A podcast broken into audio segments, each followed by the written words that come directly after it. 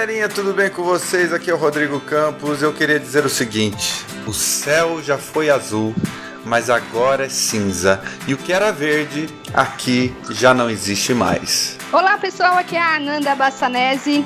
E todos os dias, quando acordo, não tenho mais o tempo que passou mas tenho muito tempo. Temos todo o tempo do mundo. Fala galera, aqui é Ezequiel Covati e eu ainda não descobri se a lenda dessa paixão faz sorrir ou faz chorar. Opa, acho que essa era, era de outro, né? Mas enfim, vamos lá, pessoal. Vocês estão percebendo que hoje o nosso podcast mais uma vez está trazendo novidades, que a gente gosta muito de novidades, trazendo um programa excelente, muito diferente para vocês. Eu tenho certeza que vocês vão curtir cada segundo, assim como a gente gente está curtindo gravá-lo neste momento. Vai ser sobre a Sandy Júnior, né? Vai ser um especial Sandy Júnior. Essa foi só a melhor versão da Sandy Júnior? Foi. Tudo que eu consigo fazer.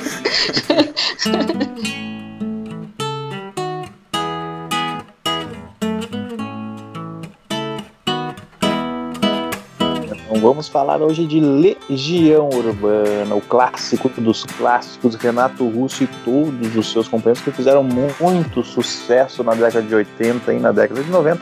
E hoje vamos trazer um especial, muito melhor que aqueles especiais que vocês viram na MTV e todos os outros canais. Hoje é conosco, o negócio vai bombar. Eba! Olha a responsabilidade que você tá pondo nas nossas costas, hein? Não, vai ser lindo!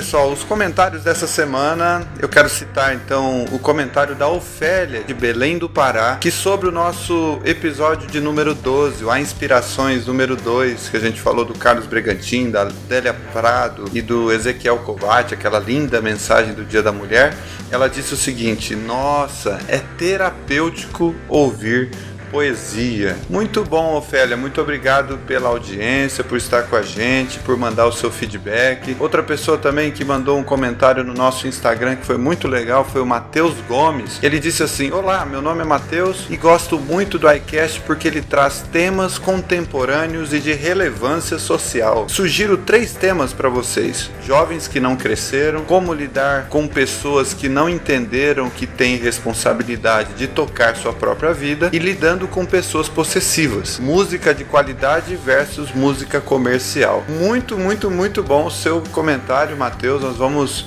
acolher aí as suas sugestões. Em breve vamos falar de algumas delas. Quem sabe você possa participar aí com a gente de um próximo episódio. É, vamos pensar isso junto. A gente tem a maior alegria de trazer participantes especiais muito mais uh, os nossos ouvintes, as pessoas que estão sempre perto da gente, né? É muito legal poder conhecer vocês e, e sair da tela, né? Aquela coisa de você além de ler aí os comentários carinhosos, vocês saírem da tela e participar com a gente. Isso vai ser muito legal. Todos os participantes especiais que a gente já teve até aqui foram muito bacanas e quem sabe isso possa acontecer com você também, Matheus. Muito obrigado. E vocês que estão aí ouvindo a gente hoje, não esqueça de deixar os seus comentários. A gente vai procurar sempre ler aqui. É, entre lá no nosso Instagram oficial, que é o iCastPodcast, ou então no nosso perfil pessoal, tá bom? Que é o Caminhante Aprendiz arroba Nanda Bassanese e arroba Ezequiel Kovács.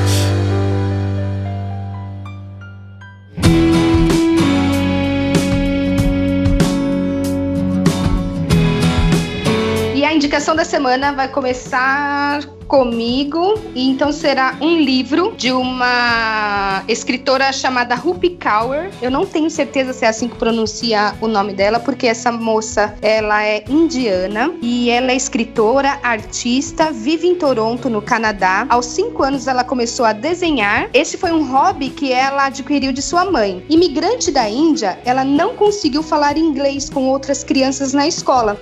O que ela fez foi passar muito tempo sozinha e com isso ela começou a adquirir esse, esse, esse hábito de desenhar e também a escrever. Aos 17 anos, a Rupi escreveu o seu primeiro livro, que é um livro de poesia chamado Outros Jeitos de Usar a Boca. É um livro que foi considerado um dos mais vendidos da The New York Times.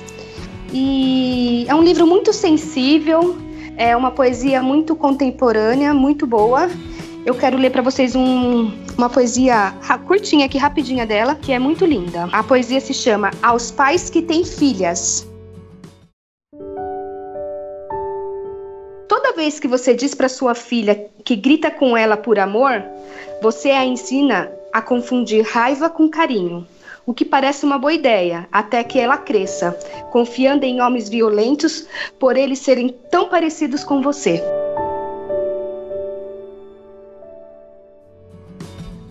Lindo, né?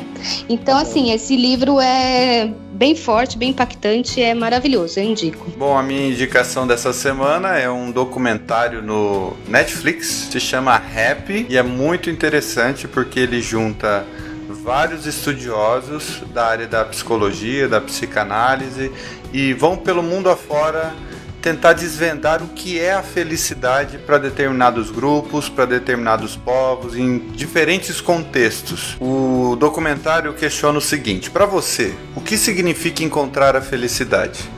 Para um, significa construir uma família, ter filhos e morar no campo.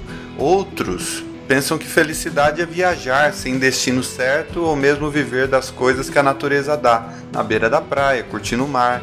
Apesar de parecerem tão diferentes, todas são felicidades verdadeiras e possíveis. Então, é nesse mesmo pensamento que o diretor Rocco Bellic produziu esse documentário, que é um documentário sobre a genuína felicidade, que mostra diferentes tipos de pessoas e culturas ao redor do globo combinando a sabedoria de diversos povos com as descobertas da ciência moderna, Rocco e o produtor Tom Sadiak, os mesmos de Beyond the Call e James Blood, indicados ao Oscar, eles buscam entender como a felicidade se desenvolve em cada um de nós e como é possível viver dias mais felizes apesar das adversidades que enfrentamos. Assim, eu tenho certeza que se você assistir esse documentário inteiro, você vai ser impactado por ele, porque ele vai mostrar situações muito difíceis de pessoas que se consideram felizes apesar de não terem o que a maior parte das pessoas que dizem ser infelizes possuem. No documentário, eles falam um pouco sobre o modo de vida dos habitantes de Butão e mostra como o governo alterou a mentalidade de produto interno bruto. Eles consideram mais importante na verdade, a felicidade interna bruta. Então, o foco dos butaneses, não sei se é assim que se chama o pessoal que vive lá, é, na verdade não é o quanto o país está crescendo economicamente, caso isso esteja interferindo na forma de viver feliz dos habitantes de lá. Então é muito interessante, eles buscam esse equilíbrio. Nós queremos crescer financeiramente, economicamente, mas não queremos perder as nossas árvores, não queremos perder o contato com a natureza. E quando essas duas coisas são colocadas em xeque, eles preferem a felicidade do que o dinheiro. Então assistem lá, não vou ficar dando muito spoiler, dá uma olhadinha lá, se chama Happy Documentário no Netflix. Rapidamente eu queria fazer duas indicações essa semana de algumas coisas que eu ando assistindo. E como eu estou com um pouco de tempo livre, né, por estar nesse processo aqui na Itália, então essa semana eu assisti duas coisas que me chamaram bastante atenção. A primeira delas foi um documentário, que é um documentário do, da Discovery, é um documentário já bastante antigo, e acabou pipocando aqui na minha, no meu YouTube, em alguma página aleatória. E era um documentário que eu tinha assistido há muitos anos atrás, que é Como a Cerveja Salvou o Mundo. Então, é um documentário bem interessante, que ele conta todo, toda a história de como a cerveja foi criada ou foi descoberta e como ela foi salvando o mundo em, várias, em vários momentos cruciais que a humanidade poderia ter sido extinta. Né? Então, os exemplos da época da peste, por exemplo, né, a peste negra que quase dizimou toda a antiga Europa, coloca na, na história que muitos, uh, muitos que ficaram vivos eram os nobres, né, que eles não bebiam água. Então a água era contaminada com a peste e as pessoas nos subúrbios, nos guetos, iam né, bebendo aquela água poluída e eles iam morrendo aos poucos. Já os nobres, como eles tomavam vinho e cerveja, aquela água que virava cerveja, ela fermentava e acabava matando a peste. Né? Então eles usam vários exemplos de coisas que foram acontecendo durante toda a história da humanidade, em que a cerveja sempre teve dando uma, uma maneira de nos ajudar a sobreviver e a, e a manter vivo. Outra coisa que eu assisti a semana que me chamou muito a atenção foi um dos filmes que levou o Peladão Dourado, que é o filme Nasce uma Estrela, né? Eu não tinha assistido ainda, eu não sou, confesso que eu não sou muito fã desses filmes uh, meio românticos assim, mas ele é um filme que já é uma regravação, ele já teve duas ou três versões com o mesmo nome, que contam histórias muito semelhantes, mas nessa refilmagem, ou releitura, digamos assim, é o Bradley Cooper, que é o mesmo ator aquele que fez Beber Não Case, né, que era uma comédia bem, bem pastelão, né? Ele dirige e, e atua no, no filme, né? E ele traz com muito carinho faz um trabalho muito bem feito e o que mais me surpreendeu foi a participação da própria Lady Gaga, né, que já é famosa por todo o seu potencial que ela tem como artista e como cantora, né? Que a gente não tem nem como dizer. Mas ela me surpreendeu como atriz, né? Ela fez um papel sensacional principalmente porque ela tirou aquele, aquele personagem Lady Gaga, né? Porque esse não é nem o nome dela nem ela, né? Isso é um personagem criado para né, para vender as músicas, enfim, que ela faz, né? Então ali ela tava ela mesma, né? Sem maquiagem, sem nada, como Stephanie Jones mesmo, né? Que é o nome, o nome dela. Ela é uma atriz sensacional, né? Me surpreendeu muito o papel que ela fez no filme. E o filme é muito bom. Ele já é uma releitura, né? Ele já teve outras, outras versões dele feito há muitos anos atrás, né? Pela visão do Bradley Cooper e foi um filme muito bom, né? Ele ganhou uh, alguns Oscars, como eu falei. Então, se ainda não assistiram, assistam que vocês não vão se arrepender. Eu não sou muito fã desses filmes meio românticos, essas coisas assim, mas ele traz uma história bem interessante. E o que mais me agradou foi o final dele, que me surpreendeu bastante. Então, é uma boa pedida. Massa.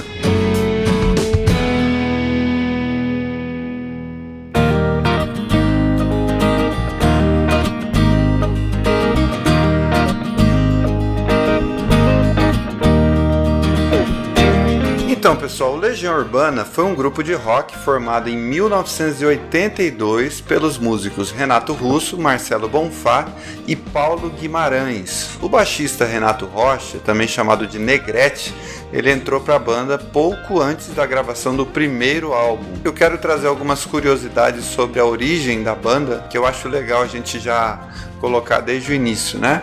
Primeiro que quem ajudou a divulgar o trabalho da banda junto a M. Odeon foi o músico Herbert Viana, dos Paralamas dos Sucessos. Emplacaram com três hits logo no primeiro álbum, as músicas Será, Ainda é Cedo e Geração Coca-Cola. É interessante destacar que o Renato Rocha, né, o baixista que fez a participação já nesse primeiro CD, ele só entrou porque o Renato Russo ele teve uma tentativa, digamos assim, de suicídio, né?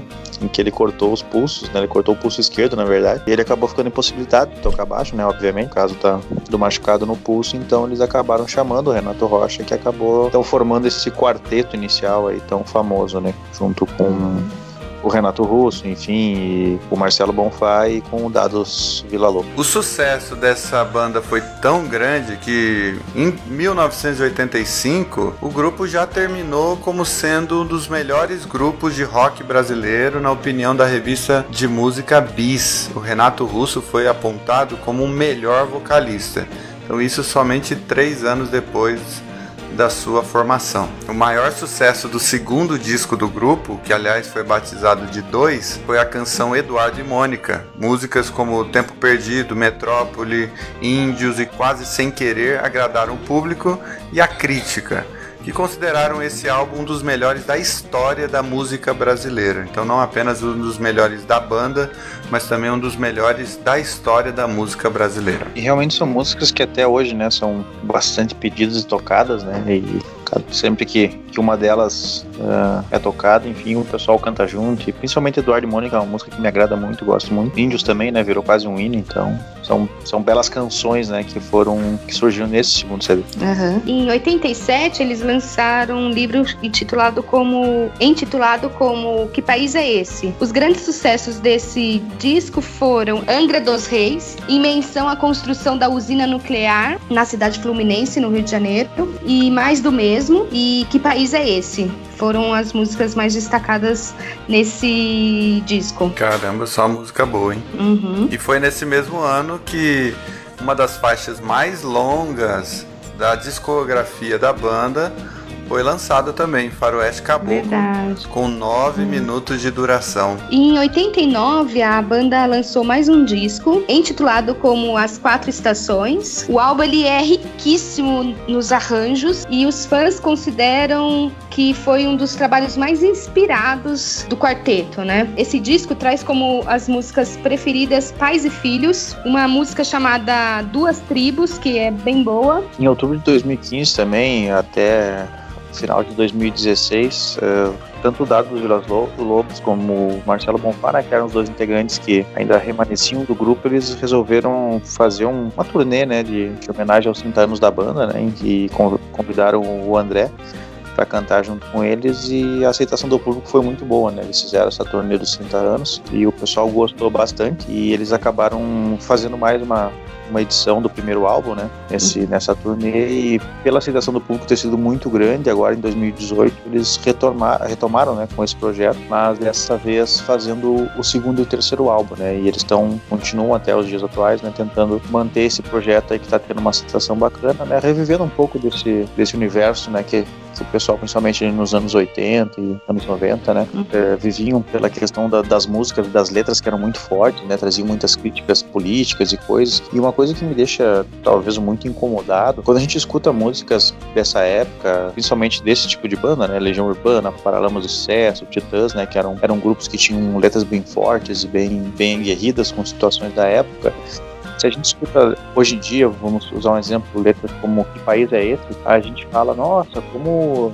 eles eram diferenciados, né? Como o Renato Russo tinha uma mente à frente do seu tempo e as músicas que eles escreviam lá nos anos 80 ainda fazem sentido hoje. E eu acho que o pensamento não é bem esse, né? Eu fico triste por lá atrás o país já tá nessa situação e hoje a gente vê que não mudou nada, né? Mais de quase 30 anos depois, mais de 30 anos depois, é a mesma coisa que eles reclamavam lá, é a nossa política, enfim, não é a ideia, o episódio não é falar sobre isso, mas para ver como as coisas não, não evoluíram tanto no nosso país, né? Então é, é triste saber que continuou como era, né? E não, na verdade, que eles fossem. Com certeza eles eram ótimos músicos e muito visionários, né? Pelo uhum. que falavam, já prevendo talvez o que fosse acontecer.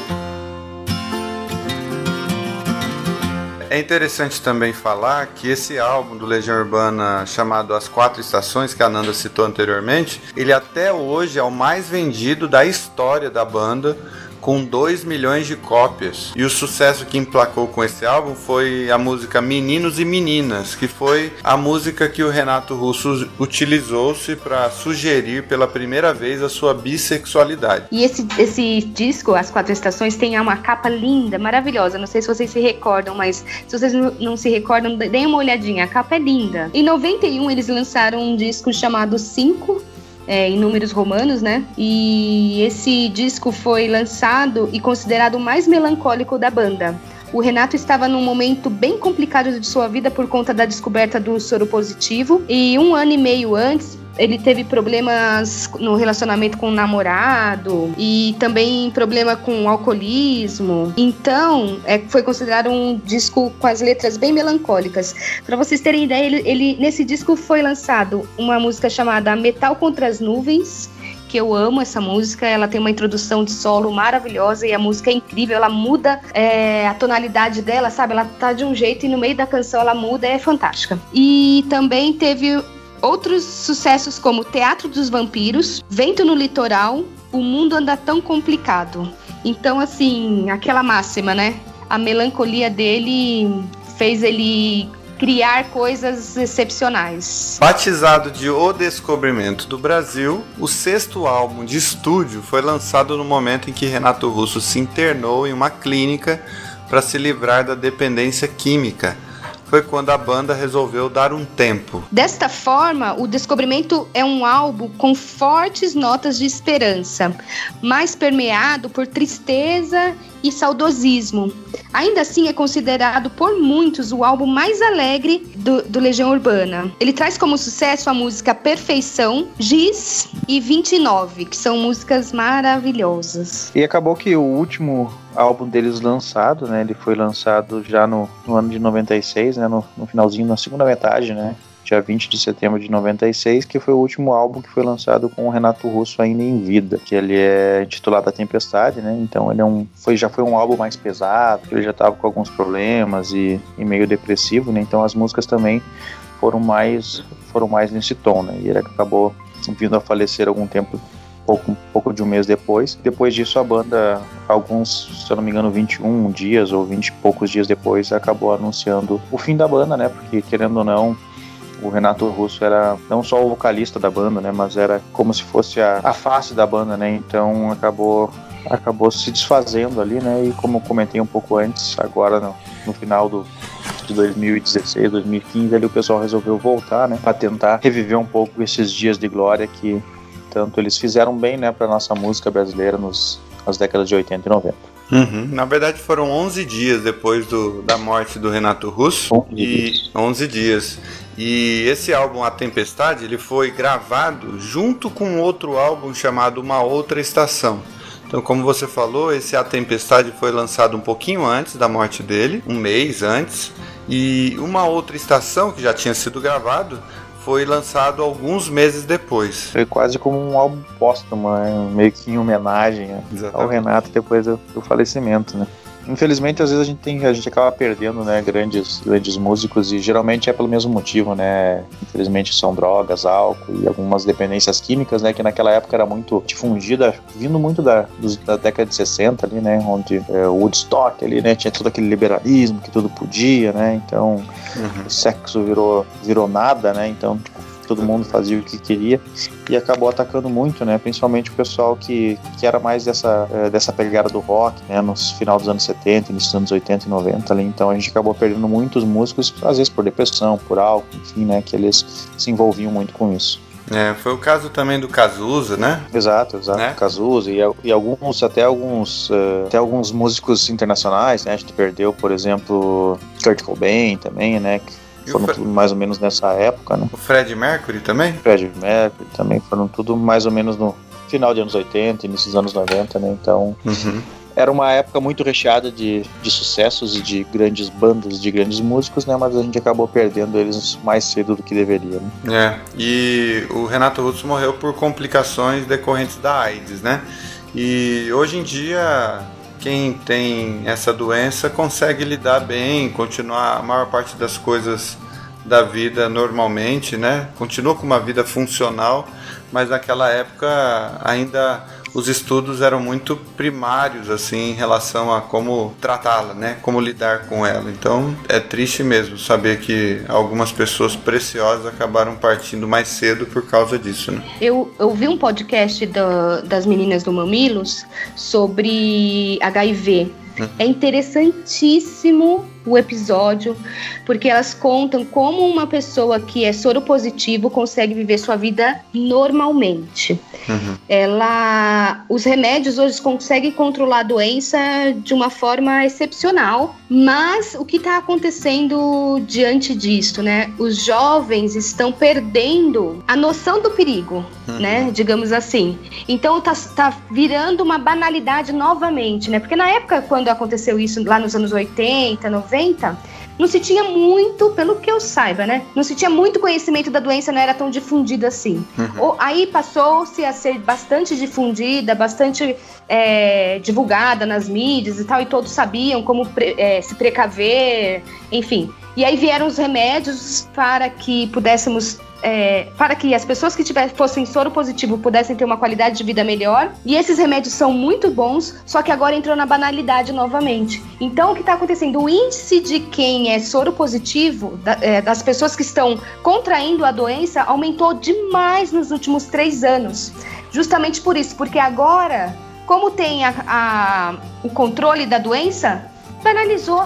Então, assim, a, a é muito interessante ouvir esse, esse episódio da, das meninas, que elas fazem até um apelo, sabe? Precisamos voltar a falar sobre isso. A AIDS ainda é uma doença que mata, uhum. é uma doença contagiosa tal. Então é muito interessante. Então fica aí no meio do, do assunto uma indicação. E é interessante destacar também que um dos grandes aumentos que teve nessa questão, né, bem como a Ananda colocou, né, dessa nova banalização, é na terceira idade porque como hoje muitos uh, muitos senhores e senhoras na terceira idade estão às vezes viúvos, enfim, então querendo curtir a vida, né, novamente, então pessoal está indo curtir, mas não está se prevenindo, né? Então teve um aumento muito, muito, muito grande do pessoal da terceira idade também, soro positivo, então também é uma coisa para se abrir os olhos, né? O pessoal também tem que se cuidar, não é só porque está mais velhinho, né? Que é. tem que esquecer da experiência que já carregou a vida inteira. Exatamente. Uhum. É claro que é. o que a gente está fazendo aqui é meio que dar um apanhado geral sobre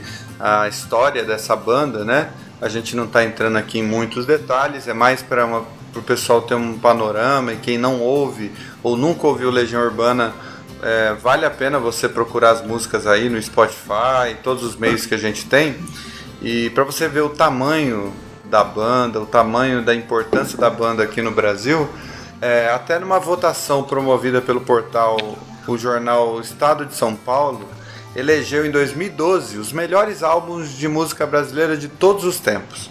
O vencedor foi o álbum Ventura, do grupo Los Hermanos, seguido por Clube da Esquina, de Milton Nascimento e Lô Borges, mas a terceira colocação foi para o álbum 2, o segundo disco do Legião Urbana. Então, para vocês verem que não é pouca coisa, falar de Legião Urbana é falar do que há de melhor na história da música brasileira, com certeza. Pelo menos dos últimos uhum. 100 anos, é, realmente marcou a nossa história. É um nome velho bem colocado para um álbum, né? Qual que é o teu, teu segundo álbum? Qual é que é o nome? Dois. é um Não, não, e o quarto chama é, As Quatro Estações. E o cinco chama cinco. Olha só como eles são simplórios. Gastava a criatividade nas letras das músicas e nas melodias. Depois, não, ah, bota qualquer nome no álbum aí que tá, vai fazer sucesso.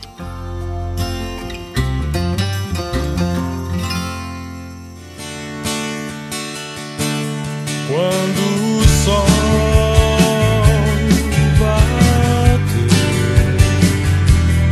Bom, uhum. e pensando assim, é, numa forma de trazer uma degustação, uma amostra grátis aí do Legião Urbana para vocês. Antes que você feche aí o seu agregador de podcasts e já vai direto para o Spotify, a gente queria dar alguns exemplos de músicas que nós gostamos muito do Legião Urbana, que marcaram as nossas vidas e algumas eu vou tocar e cantar e algumas eu vou colocar o som original. Claro que você vai gostar muito mais do som original, mas a gente vai fazer como nos velhos tempos, porque na década de 80, 90 é, era muito comum as pessoas começarem a tocar violão com as músicas do Legião Urbana. Primeiro porque os acordes são muito fáceis e segundo porque as letras eram fenomenais.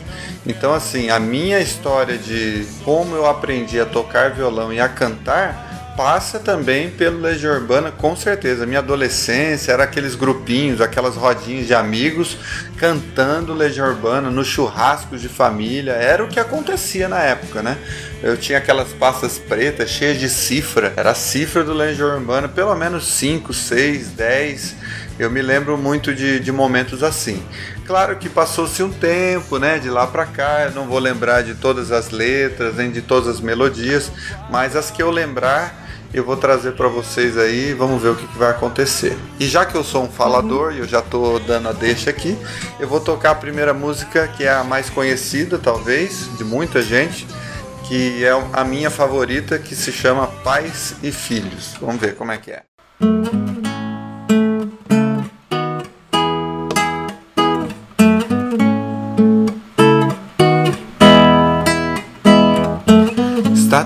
E cofres e paredes pintadas, ninguém sabe o que aconteceu.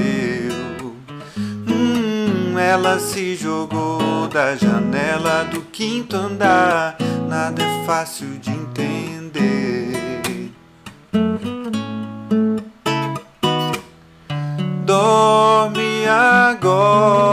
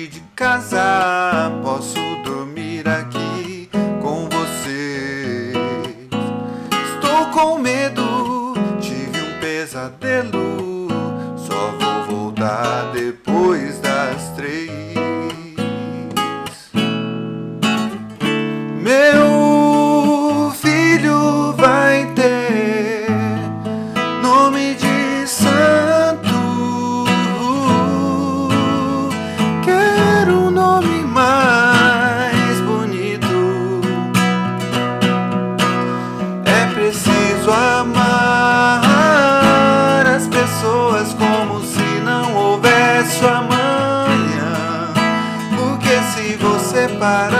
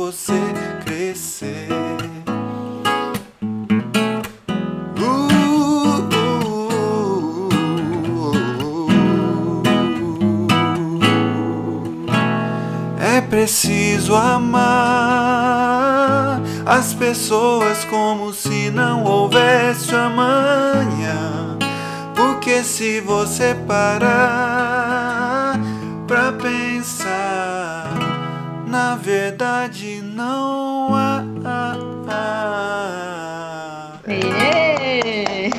É isso aí.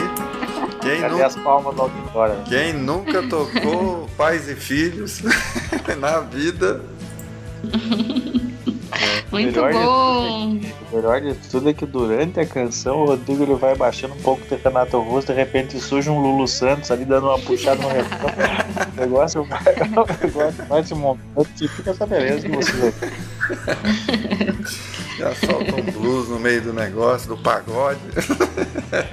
e aí, qual que é a música do Renato que vocês mais gostam? Ah, você sabe cantar Ainda é Cedo? Não, você, não comece a sua frase dizendo você sabe cantar. Não.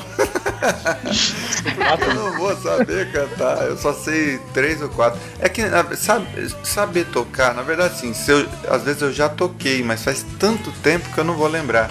Ainda é cedo. Aham, é. Na verdade, a pergunta certa que tem que fazer pro músico é você sabe cantar, porque tocar a gente sempre sabe, né? É, tocar é fácil. Se quiser, eu toco aqui e você canta daí.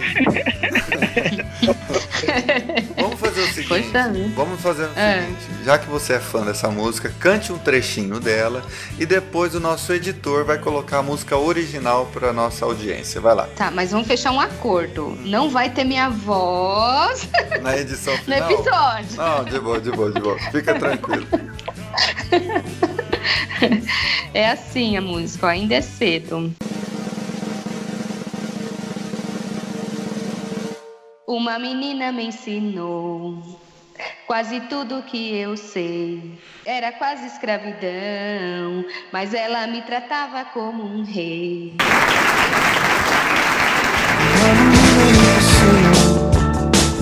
Quase tudo que eu sei era quase escravidão.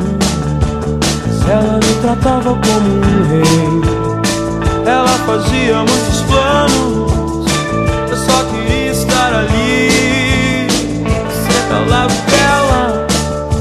Não tinha onde ir.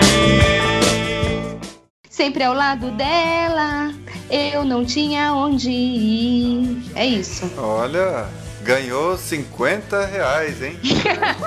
pra ficar quieta. Tinha aquele programa Qual é a Música do. Silvio Santos? Aham. Qual é a música, Lombardi?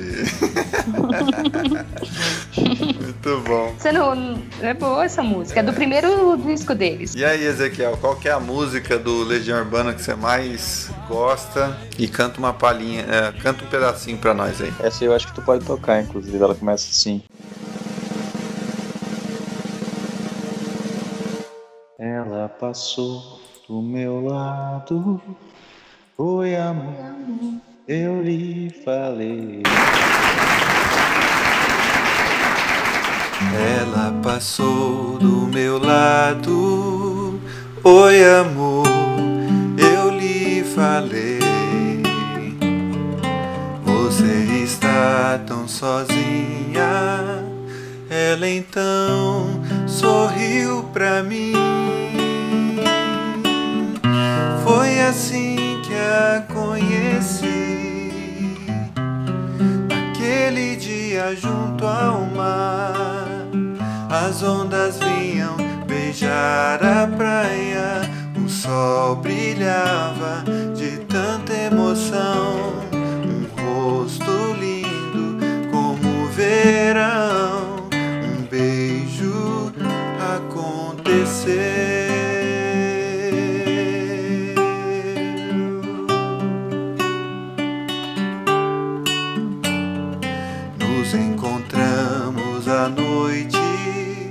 Passeamos por aí. E num lugar escondido, outro beijo lhe pedi. Lua de prata no céu, o brilho das estrelas no chão. Tenho certeza que não sonhava. Noite linda continuava.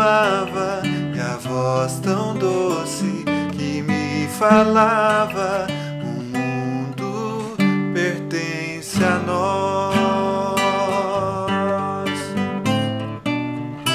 Hoje a noite não tem luar. Eu estou sem ela. Já não sei onde procurar.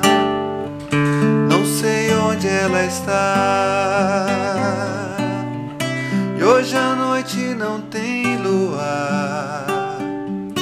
E eu estou sem ela. Já não sei onde procurar. Onde está meu amor?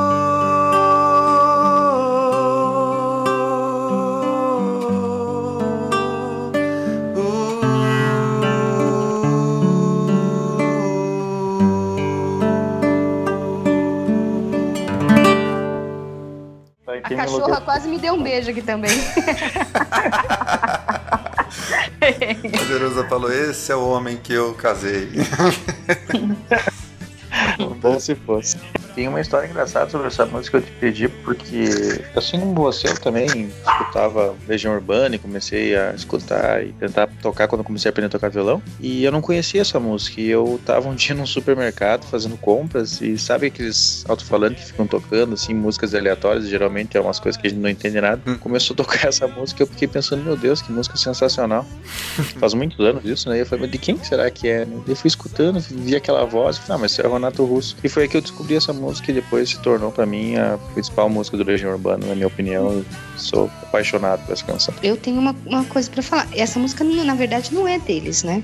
Essa Hum. música, quem cantava era Revelação. Menudos. É, essa música era do Menudos. Sério? E ele gravou uma música do Menudos. É. Puxa vida. Revelações. Que bom que ele gravou, né? Nunca, nunca saberíamos essa música se não fosse o Legião. É, exatamente. É Carlos, não sei das quantas, quem. Eu sei que isso não é informação, mas quem escreveu essa música, deixa eu achar aqui.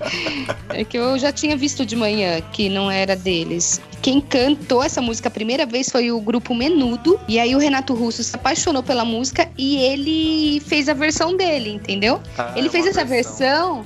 É, ele fez essa versão num.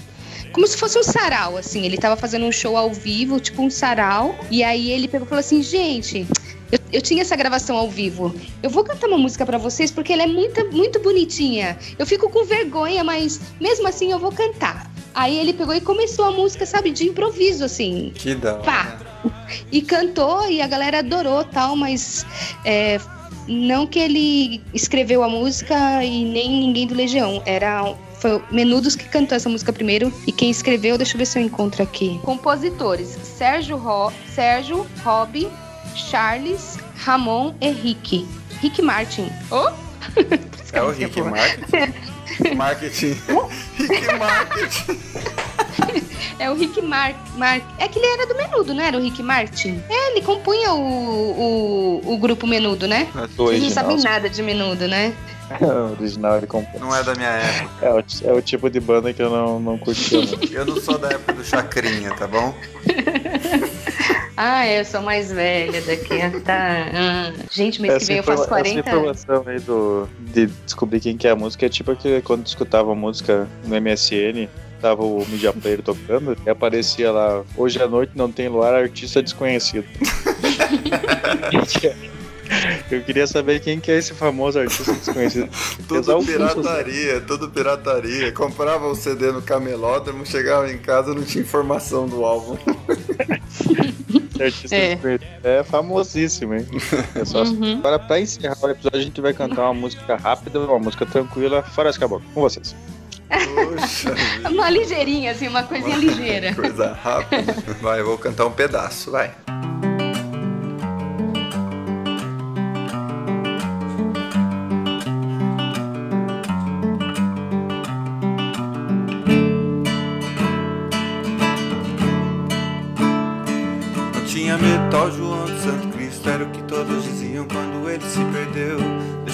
Todo o marado da fazenda, só sentir no seu sangue o ódio que Jesus lhe deu. Quando criança só pensava ser bandido, ainda mais quando com tiro de soldado pai morreu. Era o terror do cercaninho onde morava na escola, até o professor com ele aprendeu.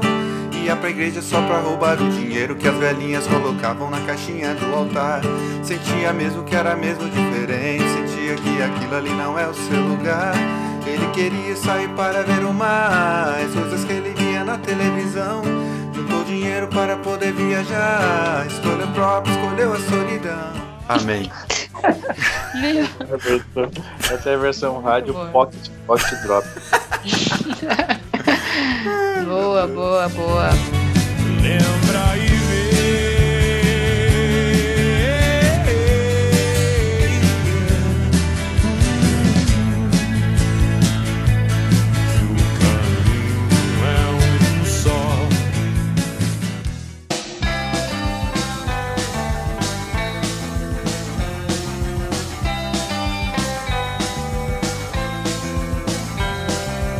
Bom, pessoal, foi um prazer mais que excelente estar na companhia de vocês por mais um programa. programa. Para nós foi muito bacana estar gravando. Vocês, infelizmente, escutam só um compilado de tudo que a gente gravou, né? Fazem quase duas horas que nós estamos aqui se divertindo, rindo, gravando de coração aberto para que vocês também possam se divertir. Um dia, quem sabe, a gente pode fazer um. largar um na íntegra aí pra vocês verem como é que é a gravação. Não sei se vocês vão aguentar ficar duas horas ouvindo. Mas que a gente se diverte, a gente se diverte. Te agradece muito a todos vocês que estão ouvindo, estão compartilhando, estão comentando, né? E conversando conosco também. Isso nos enche o coração de alegria e é uma satisfação enorme. Não esquece também de dar um, um pulinho nas nossas redes sociais, que sempre a gente está colocando informações. Eu tô botando bastante assuntos também referente né, à vida aqui fora do país, a vida na Itália. Então, quem quiser saber um pouco mais sobre cidadania, quiser saber um pouco mais uh, sobre como é que é viver fora do país, largar né, tudo aí no Brasil, segue lá, arroba. Também quem quiser saber um pouco mais sobre a vida, sobre ideias, principalmente também o Rodrigo está postando bastante coisas que vai pro blog do Caminhante Aprendiz, também vai pro Instagram dele, que também é arroba Caminhante Aprendiz, então tem bastante conteúdo bacana lá para vocês acompanhar. Ele bota algumas reflexões bem boas durante né, toda a semana. A Nanda também, no arroba Nanda Bassanese, também está postando algumas coisas bem bacanas, muitas coisas a respeito aqui também do nosso podcast, né? Ela sempre está postando novidades, sempre está postando também comentários, enfim, para que vocês possam acompanhar também nos stories dela. Então, sempre tem alguma coisa nova surgindo vocês vão seguindo também. Não esqueça de seguir o arroba iCast Podcast. A gente está sempre atualizando com informações também do mundo aqui dos podcasts, também coisas que a gente está escutando, coisas que estão agregando valor à nossa vida. A gente também está colocando nessas redes para que vocês possam acompanhar.